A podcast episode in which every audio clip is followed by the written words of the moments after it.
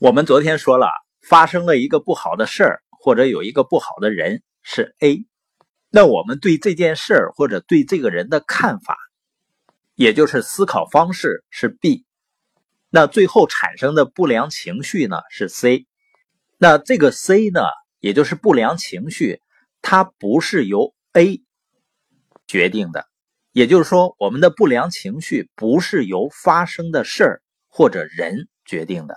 是由 B 决定的，也就是我们如何看待发生的事儿或者人这种思考方式决定的。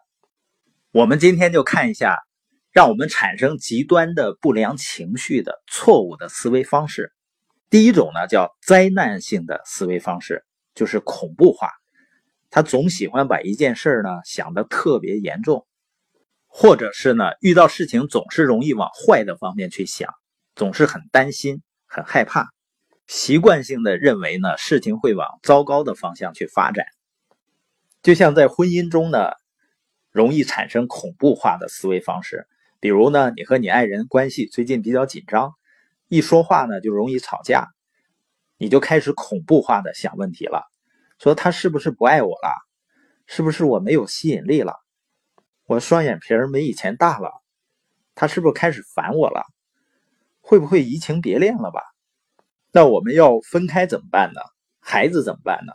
这样把问题恐怖化呢，带来的一个严重影响就是你会过分担心，从而呢变得神经兮兮的，失去了对一件事的理性判断。那在交流表达的时候呢，也容易情绪化、焦虑化。我们知道人和人之间的交流啊，实际上是一种情绪的互相影响。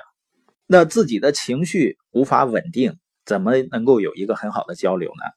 所以恐怖化看待问题的方式呢，会影响你处理事情的方式和态度，结果呢肯定会产生偏差，很有可能呢事情真的会朝你担心的方向去发展。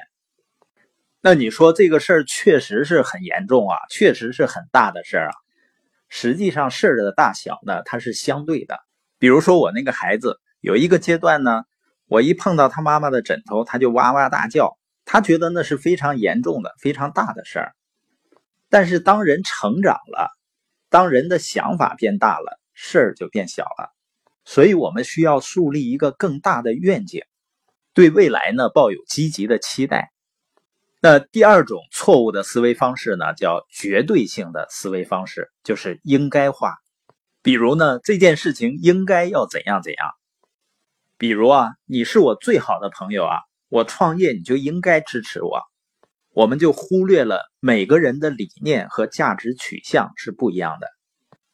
你觉得自己的老公或者老婆应该上进，应该去学习成长一下。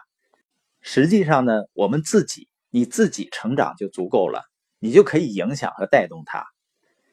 如果你认为别人应该怎么怎么样，有的时候就会很无奈的。而且给别人的感觉呢，你要要求他，人都不喜欢被改变的、被要求的，但是呢，人喜欢被影响。